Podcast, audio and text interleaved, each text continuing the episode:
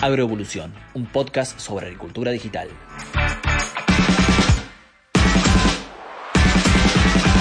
Hola, bienvenidos, ¿cómo andan? Bueno, espero que muy bien y más aún si le han dado play a este episodio que va a estar muy especial. Yo soy Jeremías Robot, trabajo en Fieldview y aquí comienza un nuevo capítulo de Agroevolución, este podcast que hemos creado para hablar de todo lo referido a la agricultura digital. Ya saludo a mi compañera habitual de estos ciclos, Cande Figoli. ¿Cómo estás? Eh, contanos quién tenemos para hoy. Hola Jere, muy bien por suerte. Bueno, hoy vamos a estar charlando con un economista especializado en agronegocios. Cuenta con una extensa trayectoria como consultora a nivel nacional e internacional y también es columnista, escritor y conferencista. Gracias Iván Ordóñez por sumarte. ¿Cómo estás? ¿Cómo están? Un gusto eh, poder participar de la iniciativa. Bien, buenísimo, Ivo. Gracias por sumarte y, por prestarnos un ratito de tu tiempo.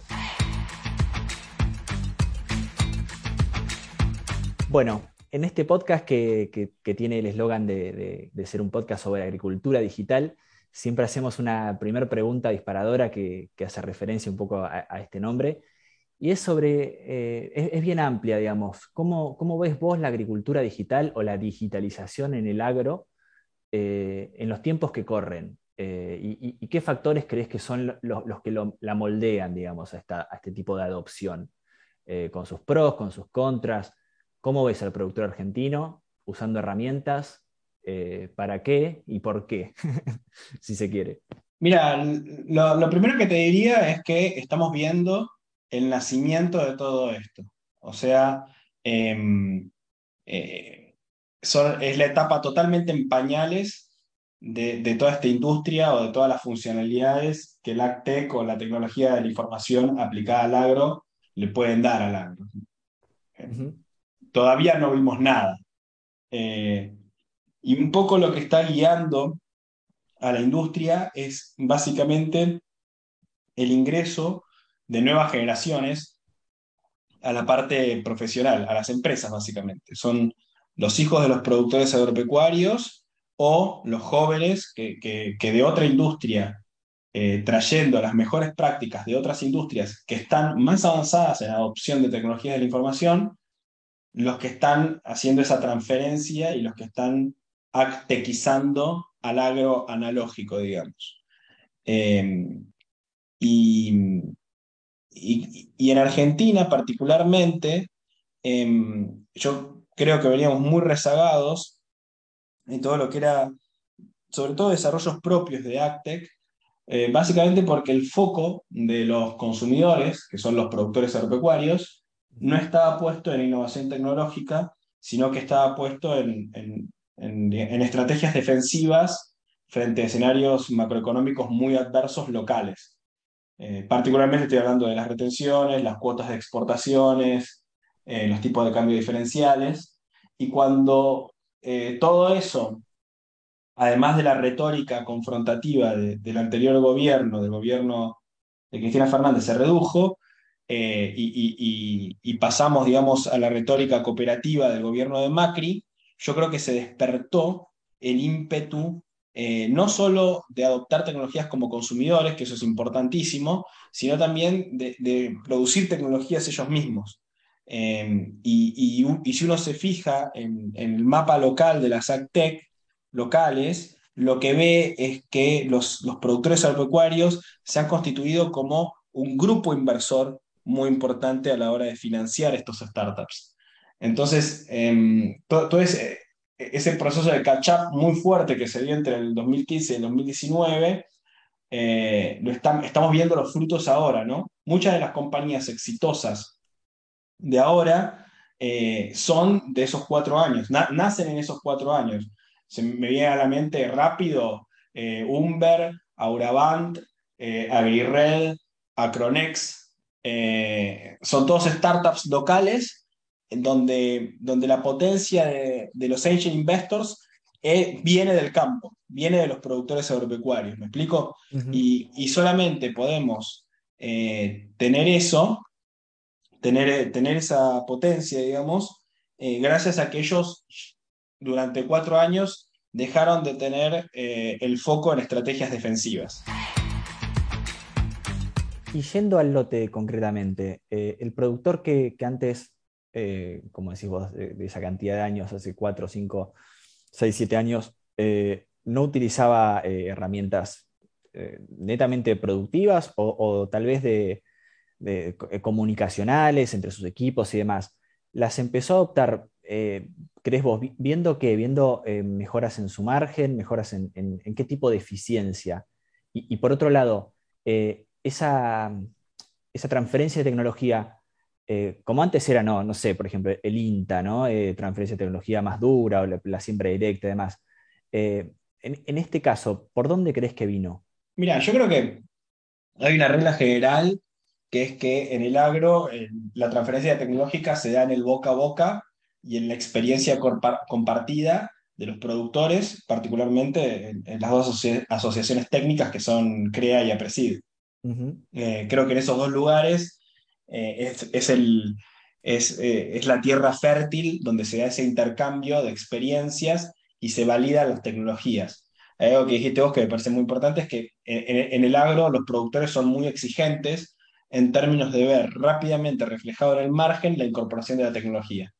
Y, y obviamente hay, hay cosas que aparentemente parecen cualitativas, pero, em, pero en realidad se puede medir económicamente el impacto.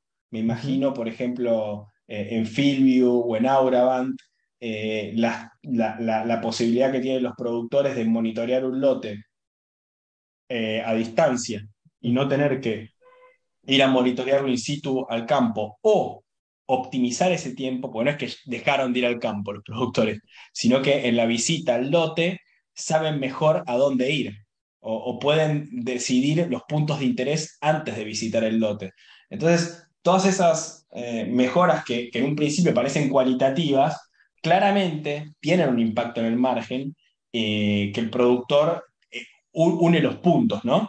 Y, y, justamente como los productores charlan mucho sobre las tecnologías que usan de todo tipo, ya sea la semilla, la presentación o la formulación de los fertilizantes y los otros insumos, eh, con qué herbicida atacan determinada maleza, eh, con qué insecticida atacan determinado insecto. De la manera que charlan sobre esas cosas, estoy seguro que se comentan que eh, usaron Booster Agro para ver el clima, por ejemplo. Entonces, ahí tenés, el, caso de Booster Agro es impresionante porque, porque correctamente es, una, es un freeware, o sea, inicialmente, o, es, freemium el modelo. Este, los chicos que, fundaron la compañía vienen de una familia, vienen de familias rurales, digamos, y, este, y atacaban una necesidad de los productores, que era, che, sintetizame en un solo lugar todas estas fuentes, de, todas estas distintas fuentes de información eh, sobre pronósticos y em, y, lograron insertar el soft en las asociaciones técnicas. Y hoy hablas con cualquier este, asesor o con cualquier productor y les preguntás, este, ¿qué usás para ver el clima? Y estoy seguro que la gran mayoría te dice Busteragro, no te dicen Winguru. ¿Por qué? Porque, porque en eh, consolida la información de Winguru y de muchos otros, ¿me explico? Entonces, este, creo que el boca a boca sigue siendo y las asociaciones técnicas siguen siendo los mecanismos para validación, eso es chequear si realmente agrega o no valor esta nueva tecnología, que puede ser eh, una app o puede ser un, herbicida, y además de chequear o de validar la tecnología son los lugares donde se difunde a, mayor velocidad la tecnología. Pero después están las charlas informales, por sobre todo. Creo que las charlas informales y el boca a boca eh, son los espacios donde la tecnología más fluye. Ahora bien, yo creo que eh, el, agro que estaba muy aislado y muy, y muy eh, autoenguetizado en su propia localía, en su propia localidad, este, con las redes sociales, y, lo veo en Twitter, que yo soy un, muy viejo usuario de Twitter, en estos últimos 6, 7 años creció muchísimo la presencia en Twitter. Y de la misma manera que hay intercambios sobre política, sobre economía, sobre temas gremiales, hay intercambios sobre temas técnicos. Y, creo que la publicidad targeteada en redes sociales y el boca a boca en redes sociales también fue un canal de difusión de todo esto. Iván, eh, bueno, sabemos que, a nivel productivo somos bastante competitivos, contamos con, bastante tecnología de, punta, digamos, pero ¿cómo está la Argentina como, proveedor de conocimientos hacia el mundo eh, en cuanto a lo que son soluciones digitales, plataformas y demás? Mira, em, primero hay algo que, que no está escrito en piedra que es que no siempre vamos a ser los más competitivos. O sea, yo, yo creo genuinamente de que, de que sin las retenciones, sin, sin los cupos de exportaciones, evidentemente el agro argentino es por lejos el más competitivo del mundo en términos económicos. ¿no? Eh, los franceses podrán sacarle más toneladas a la hectárea de trigo, pero lo hacen basados en un modelo sostenido por subsidios. Entonces, económicamente, podrán ser productivamente mejores, pero económicamente son empresas que están destinadas a quebrar a menos que se las subsidie. Entonces el modelo de producción argentino es claramente, si no el más competitivo del mundo, es top 3.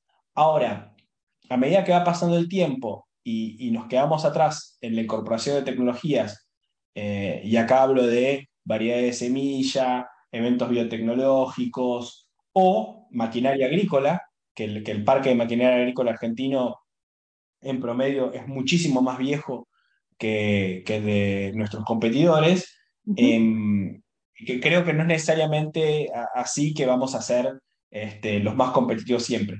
Yo creo que uno de los, uno de los drivers em, claves que determina la competitividad del agro argentino es la, la juventud de su productor agropecuario. O sea, nosotros estamos con una media de edad entre 10 y 15 años más joven que la de los países desarrollados. Me refiero a Estados Unidos, Europa, Australia, Canadá.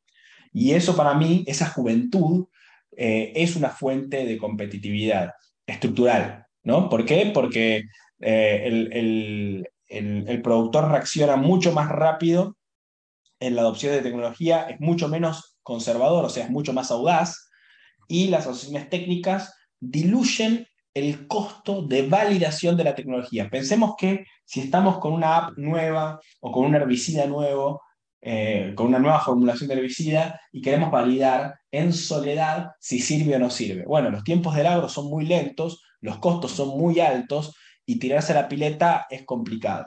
Ahora, si, nosotros, si nosotros tres eh, somos de somos digamos un, capítulo una, un, un capítulo local de una asociación técnica y queremos validar una tecnología, bueno, nos podemos diluir ese costo entre tres. Podemos hacer tres ensayos, entonces hacemos las cosas mucho más rápido este, y podemos diluir el costo de hacerlo. Entonces validamos mucho más rápido la tecnología. Además, si somos jóvenes, este, en general los jóvenes son menos aversos al riesgo que, que, que, la gente mayor.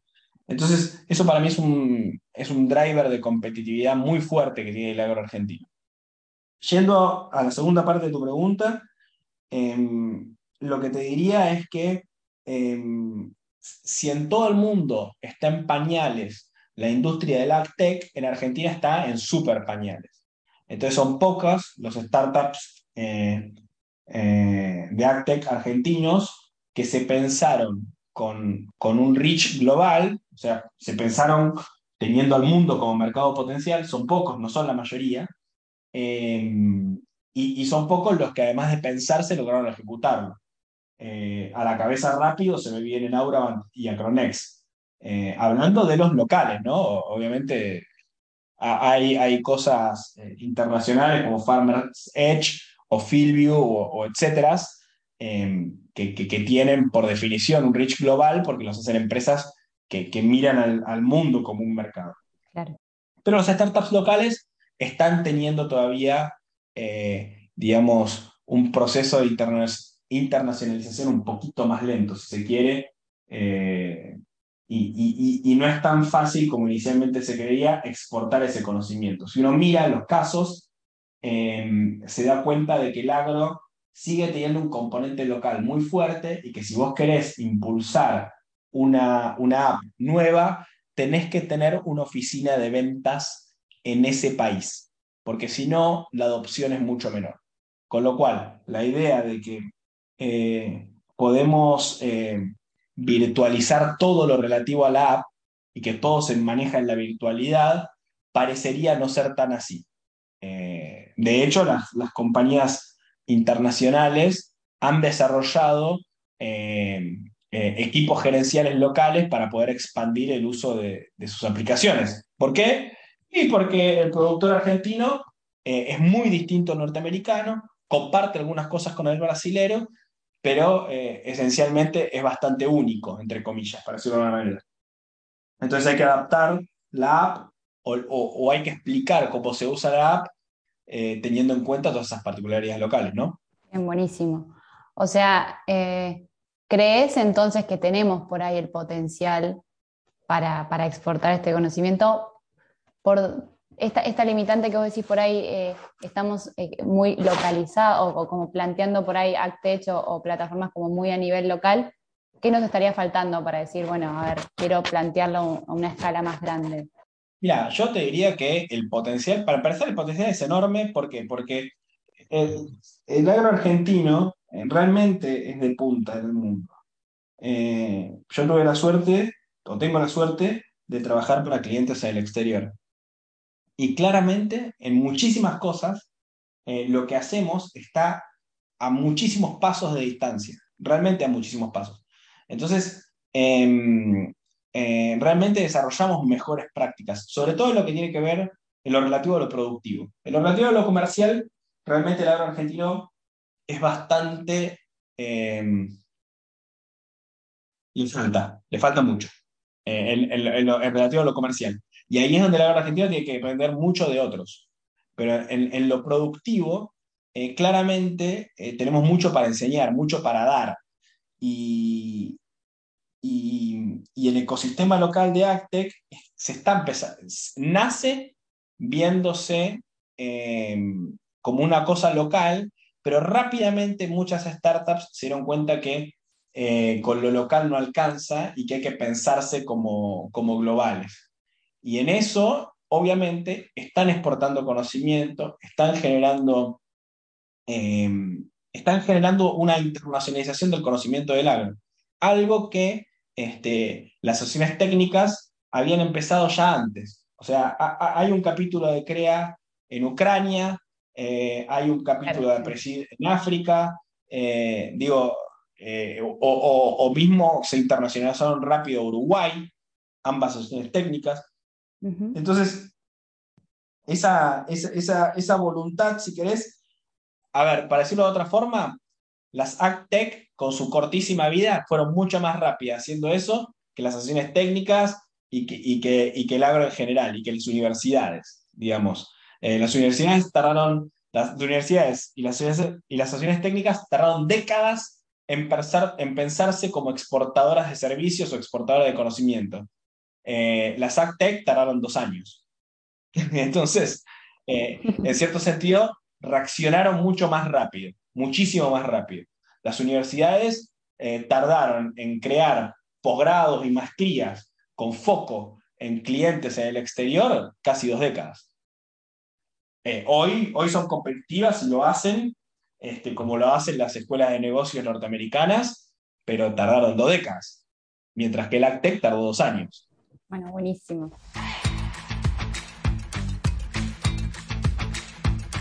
Y cambiando un poco de tema, eh, quería preguntarte cómo fue tu trayectoria eh, y cómo es que llegaste hoy a especializarte en los agronegocios, eh, siendo que, sos economista, ¿no? Cuando yo me recibí hace casi dos décadas, el agro no, no, me parecía un mundo muy excitante, era lo que se dedicaba a mi viejo, y, me parecía todo bastante anticuado y estático. Eh, y, al recibirme no, quería trabajar de, macroeconomista o, no quería el, típico trabajo del economista y me metí en consultoría. Y la verdad que me fue muy bien y me gustaba mucho y lo disfrutaba bastante.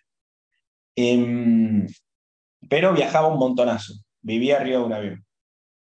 Y, y, cuando me puse en pareja, esa vida no, no era mucho, no, no, era difícil de sostener. Y realmente tampoco me interesaba, no era muy excitante. había dejado de tener sexapil esa vida. Este, y ahí justo el, el, grupo Los Grobo estaba armando su área, su diversión corporativa, y dije, bueno, voy a probar qué onda el agro, voy a probar qué onda eso a lo que se dedicaba mi viejo. Había un muy buen fit porque el área corporativa de los Grobo lo que quería era gente que viniera de otras industrias, sobre todo el mundo de las finanzas y el mundo de la consultoría. Y, estuve tres años trabajando ahí.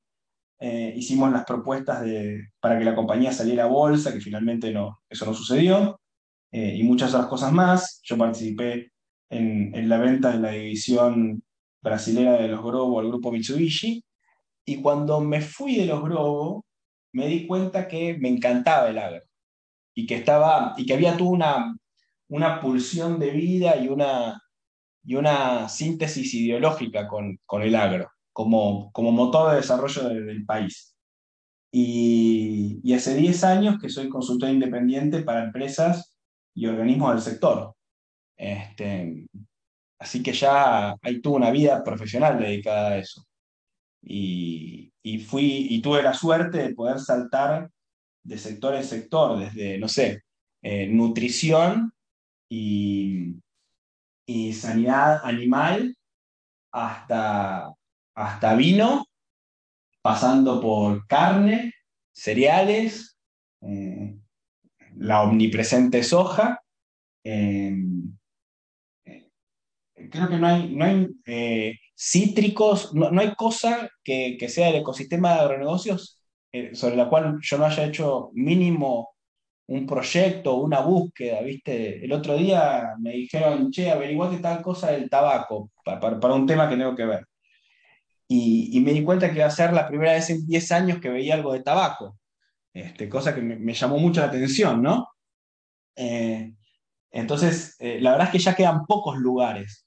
Eh, y, por suerte también se va expandiendo la geografía. Yo siempre actué en agro en el Mercosur, y, el tiempo fue pasando y ahora conozco los sistemas de agronegocios no solamente del Mercosur, sino también de Estados Unidos, de España, de, dos o tres países de África. Entonces, eh, estoy pudiendo mezclar no solamente los, los distintos sectores del agro, no solamente las distintas funcionalidades, porque he hecho proyectos que tienen que ver con costos, proyectos que tienen que ver con evaluación de empresas, este, proyectos que tienen que ver con startups eh, eh, proyecto que tiene que ver con Actec, sino que ahora también estoy incluyendo la diversidad de geografías. Entonces, eh, la verdad que fui muy afortunado en la chance de cosas que tuve la oportunidad de ver. Trabajé, trabajé y trabajo mucho para que pase eso. Eso por a veces me hace replantearme algunas cosas. Impecable, Ivo. Eh, Mira, ya vamos casi 25 minutos de charla y, bueno, tenemos que ir redondeando un poco este podcast. Y me gustaría hacerte una última, eh, un poco por ahí amplia y, también dejando una visión de futuro. Eh, y, te llevo de vuelta a la relación eh, cliente barra productor con las empresas mm, desarrolladoras de plataformas o, o de Actex eh, y, yendo al caso de una, plataforma, una Actec, una ya madura, ¿no? Que, ha tenido que ir sobrellevando, digamos, eh, o, sorteando preocupaciones de parte del productor que no estaba acostumbrado a, manejar sus datos, no sé, por ejemplo, privacidad de datos. Eh, hoy en día se habla mucho de la compatibilidad entre las, entre las plataformas o entre la maquinaria. Eh, como, diferentes paradigmas que se van dando, que, yo no sé si son prejuicios que después se sortean, eh, eh, o, que, duran un tiempo, pero, pero me gustaría que si querés me hagas un, un, raconto, vos hablas de esto de toda la vida, ¿no? ¿Qué, qué miedos veías en, los productores que, tal vez terminaron no siendo tan así?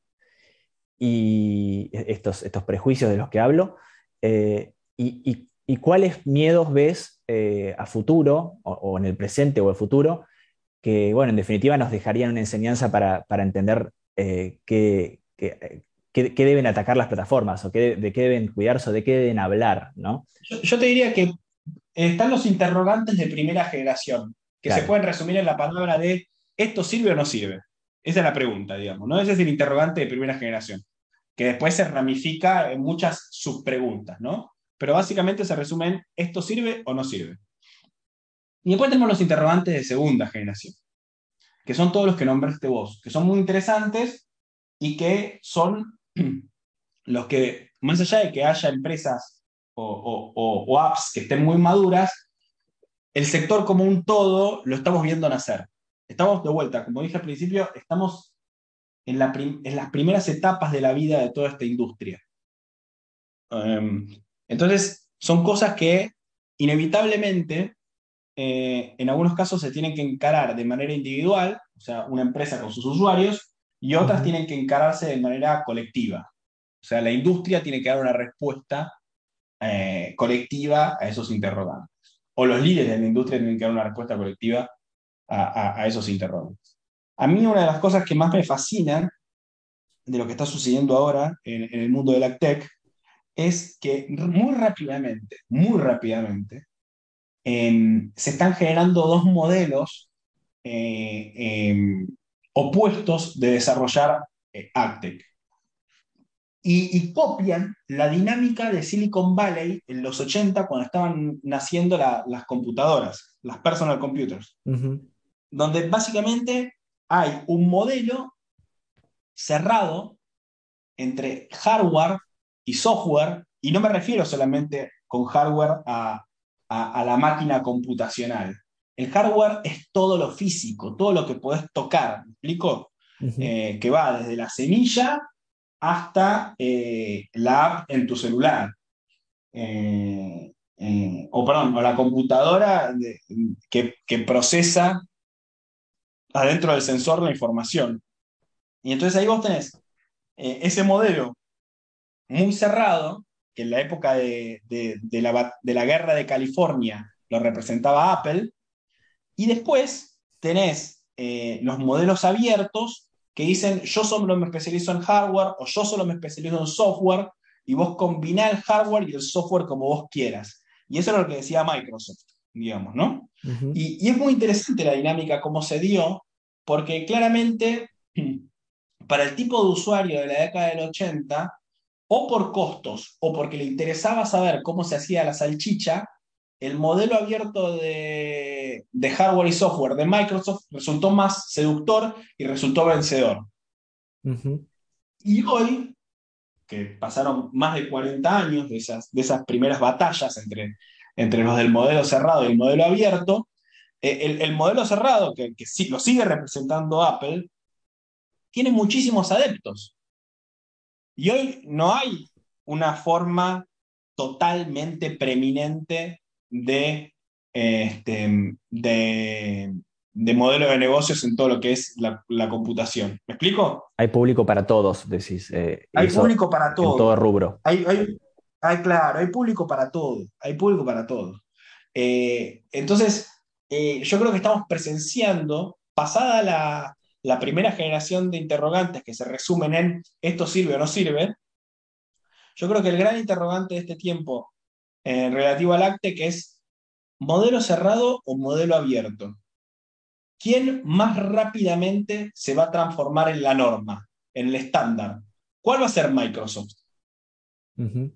Porque el Apple que conocemos hoy, el Apple exitoso, es un Apple un poquito traicionero del Apple original, no es el mismo. Adoptó muchísimas cosas de Microsoft. Se hizo flexible para poder... Y se puede abrir el, Gmail, digamos, en, un iPhone. Entonces no es tampoco que... si no, no. Porque si no, no. ¿Viste? Entonces, eh, es muy interesante cómo se está dando esto, porque es otra industria, es otro tipo de usuario. Entonces, acá no está. Eh, eh, la moneda todavía está en el aire no se sabe. Va a depender de la capacidad de las empresas de, este, de, seducir a los clientes con su modelo.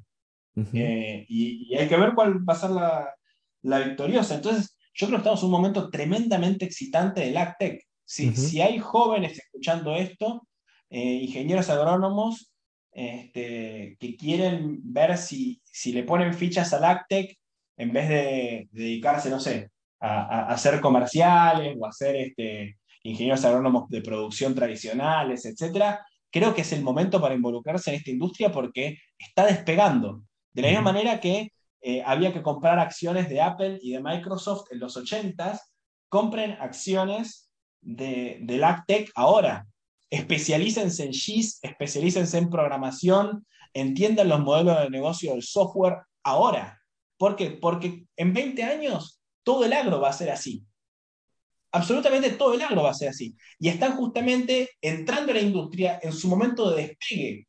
O sea, en el momento en el que mejor salario paga, en el momento en el que más oportunidades de ascenso tiene, en el momento en el que las oportunidades de ascenso son más rápidas. Eh, claramente lo que pasaba en Silicon Valley en los 80 y los 90. Bien. Hoy Silicon Valley es una industria totalmente madura, eh, pero con una capacidad de innovación enorme, enorme. Entonces, cuando pensás que estaba todo tranquilo, de golpe nace Google y mata a Yahoo. Y vos estás durmiendo la siesta. Eh, entonces, em, yo creo que vamos a ver eh, en, el agro este, un dinamismo al, cual el agro no está acostumbrado. Y es tremendamente excitante. Y si tenés entre 20 y 30 años y estás escuchando esto, metete acá.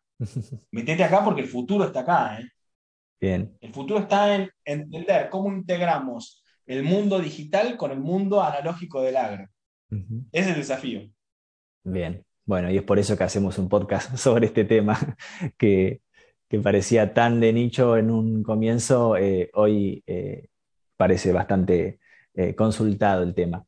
Iván, se nos fue volando el tiempo, te agradecemos, superamos los 30 minutos de charla y eso es porque, eso es bueno, digamos, es porque estaba entretenido. Así que desde ya te mando un abrazo y ya nos estaremos viendo. Un gusto enorme, espero que ustedes lo hayan disfrutado y los oyentes también. Bien, seguro. Cande, mil gracias también por tu compañía. Eh, nos vemos el próximo episodio. Gracias, Jere, y gracias, Iván. Súper interesante. Nos vemos en el próximo episodio. Bien, y a todos aquellos que nos escucharon, les agradecemos nuevamente que estén ahí. Esperamos que esta charla les haya resultado tan interesante como nosotros. Y les recordamos, nos escuchan en Spotify cuando ustedes quieran, eh, haciendo lo que sea y estén donde estén. Esto fue Agroevolución, un podcast sobre agricultura digital. Hasta la próxima. Esto fue Agroevolución, un podcast sobre agricultura digital.